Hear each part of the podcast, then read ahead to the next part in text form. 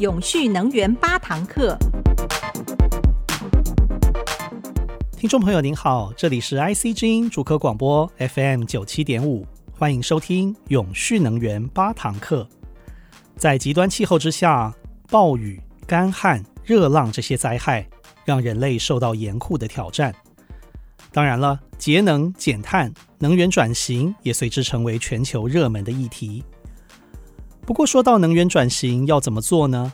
比方说，我们的家也可以自己来发电吗？如果这样做了，对地球环境又会有什么好处呢？面对这些民众关心的话题，这个礼拜开始，IC 之音要为您播出由工业技术研究院制作的《永续能源八堂课》，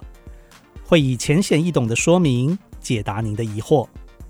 今天的第一集播出，来不来电谁知道？在缺电的时候啊，备转容量啦、备用容量这些名词常常受到媒体的报道。大家也很关心，可是它们到底是什么意思呢？在极端气候的条件之下，在发电、输配电这些方面，我们又有哪些应应的对策呢？请听赫兹能源的郑志文顾问为您开课。大家好，我是 Ivan 郑志文。目前为了因应气候变迁，都大量采取各种应对的政策以及行政方案。那目前主要针对两大排放来源，运输交通，第二大就是电力发电这个议题。所以电力系统为了因应气候变迁，未来会有非常大的变化。那接下来我就会呃让大家知道未来的变化以及现在正在发生什么样的事情。首先呢，因为讲电力系统大家比较不容易理解，我先用生活经济学让大家比较快知道我后面要讲的议题。其实大家可以回想一下，早期在没有这个货币的时候，如果有两个人他需要做一些交易的时候，他必须要互相讨论啊，我要用几个虎皮去换几个苹果，或者是几个橘子，在没有货币的时代必须要这样做，所以每一个交易的时间跟流程就会花的时间非常长。那接下来就开始大家发现这个是一个困扰，就开始有了货币的系统，有了货币来去计量。计价，让大家能够比较短的时间完成一个交易。那这时候也出现了另一个状态，以前是以物易物，那现在因为有了货币，有货币跟数字来取代交换物品，所以商品以及金流的交易就可以开始分流。然后交易量也因为这样会变成越来越大，那这时候就有了一个所谓的储蓄以及信用银行的机制。那待会大家就会知道为什么会要讲这个，因为储能这个东西在现在电力系统是一个比较大的问题。所以呢，回到现在的系统，大家看口袋够不够深？其实问的通常不是你现在手上有多少现金，而是会去看你在当下或者你需要资金的那个时间点，去看看你所可能支配的财力到底有多少。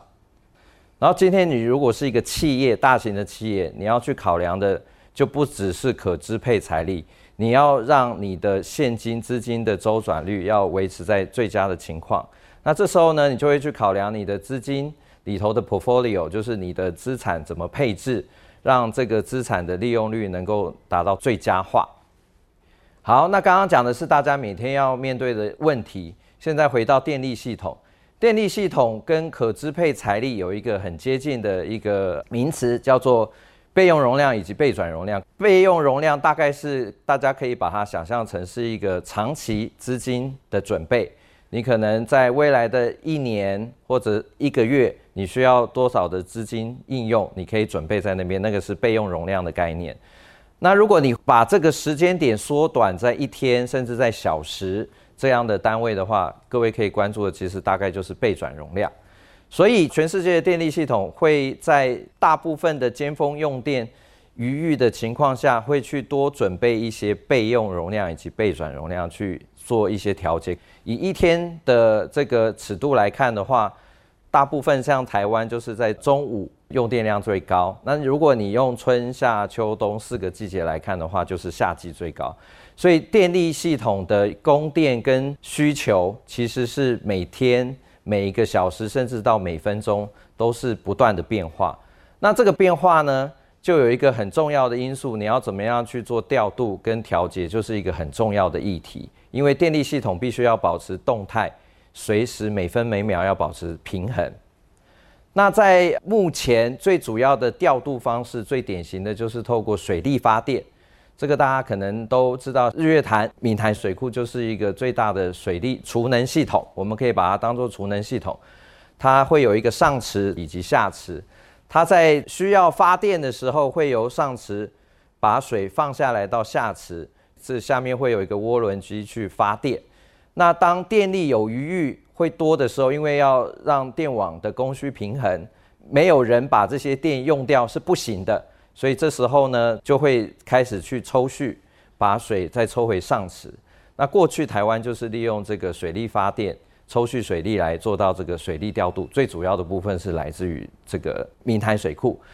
呃，我这边提一个数字，因为我刚刚一直提到时间尺寸这个概念。以目前抽蓄水力大概八分钟左右，它可以从还没有启动。到完全全输出发电，它大概只要八分钟的时间，所以往往过去台湾几次大的事故或者有机组跳机的时候，就主要靠这个水力发电来完成这个调度的任务。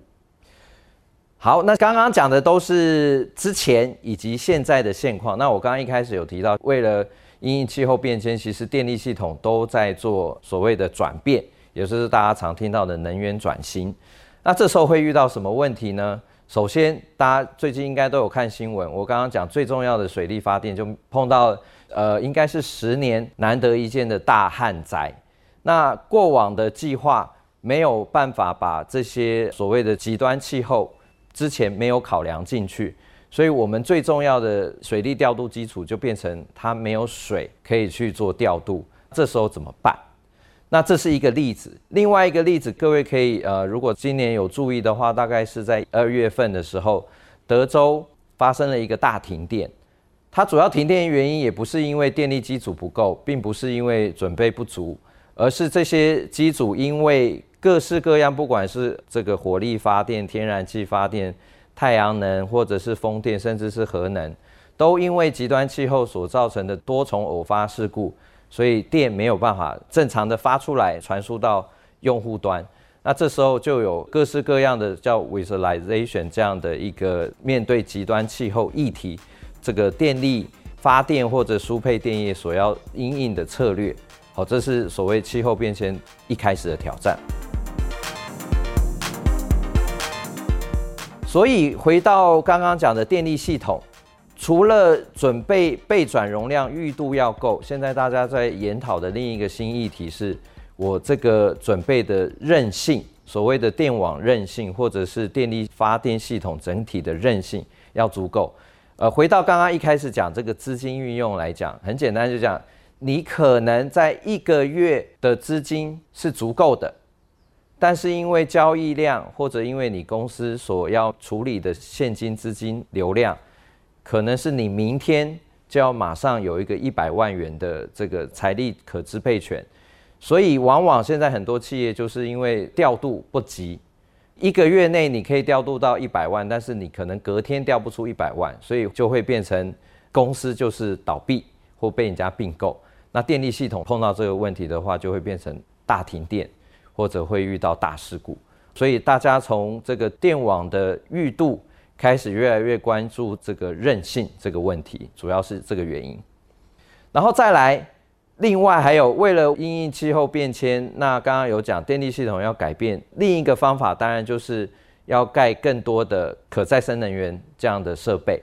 那可再生能源它跟传统能源有一个比较大的差异，它往往不一定是集中式，它有可能是集中式，也有可能是分散式。所以分散式比较大家能够。能够理解，就是在工厂的屋顶啊，或者自家的屋顶上面盖这些所谓的太阳能，甚至在国外，像欧洲或者现在像美国的加州，他们大量的开始采用电动车。我刚刚第一个讲到气候变迁，从汽油车改变成电动车，那这些电动车某种程度下，它的充电跟放电也变成一个分散式能源讨论的议题之一。所以这样的应用跟过往的这个用电习性就完完全全不一样了。所以要达到我刚刚讲传统电力系统的平衡，这个对于电业的输配这个部分的话，它面临的平衡挑战是非常大。它要考量的就不会再是每天每天去排程，它要考量的以目前台湾的话，已经到每个小时每个小时要去注意到下个小时我们电网的这个韧性裕度是不是足够的。再来，如果台湾发展到二零二五年，再生能源占比到达百分之二十的时候，这个时候面临的挑战又会更大。因为再生能源有非常多的优点，但是它有一个最麻烦的缺点，它的短板就是它是一个间歇性的能源。什么叫间歇性能源？就是大家常举例，像呃我们现在南部太阳能是盖的最多，占比也比较高，那南部就会有所谓的夏天的西北雨这种情况。那有可能举例一个情境，就是今天可能中午在我们电力系统有一个两 G 瓦、三 G 瓦的太阳能发电正在供给到电网，但是可能就因为有一片云，这个例子比较极端，只是让大家能够理解这个情境。刚好有一片云飘过来，然后让这个太阳能发电瞬间在几秒钟甚至几分钟之内，从原来的三 G 瓦掉到可能只剩下不到一 G 瓦。马上电网就会出现一个两 G 瓦的缺口，那就是像我刚刚讲资金调度，你突然之间你要在几分钟之内要有这样的余裕来去调度，好，这个就会面临对电力系统要有很大的挑战。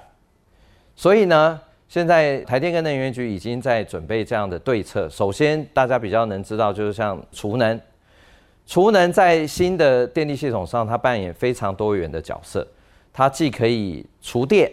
也可以发电。就很像我刚刚跟各位介绍的这个水力发电是一样的道理，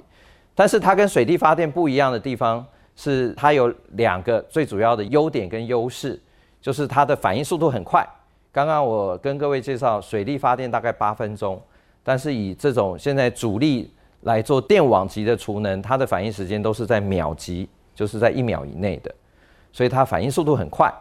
另外，它跟水力比较不一样的哦，像水力其实有抽蓄水力跟灌场水力，它其实两种应用也不一样。那抽蓄水力它大概持续可以发电大概维持六个小时，它也不能像一般的传统发电机，像核电，核电一开机大概就不会停。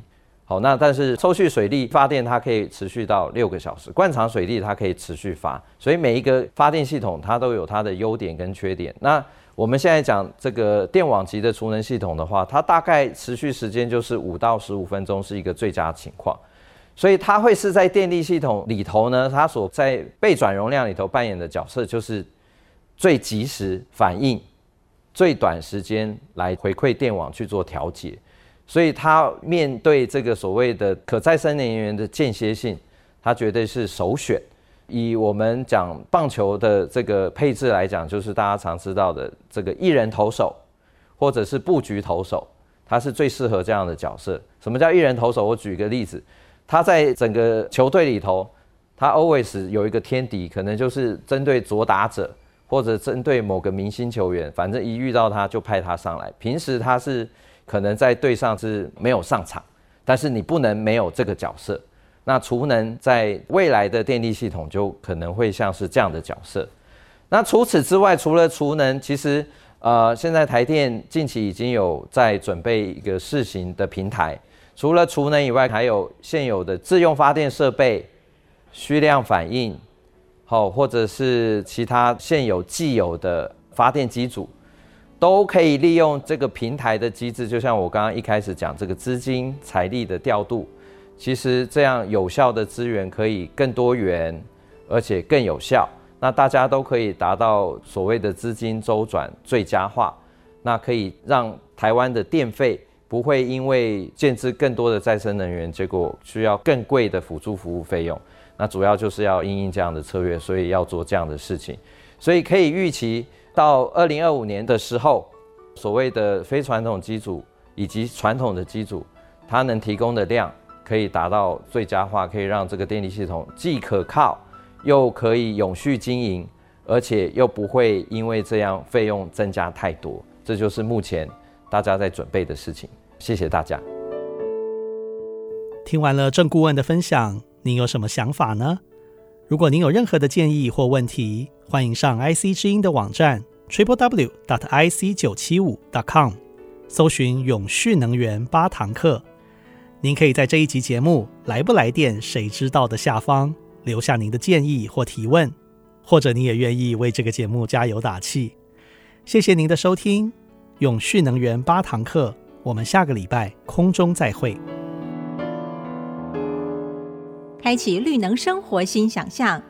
工业技术研究院关注绿能，为永续发电尽心力。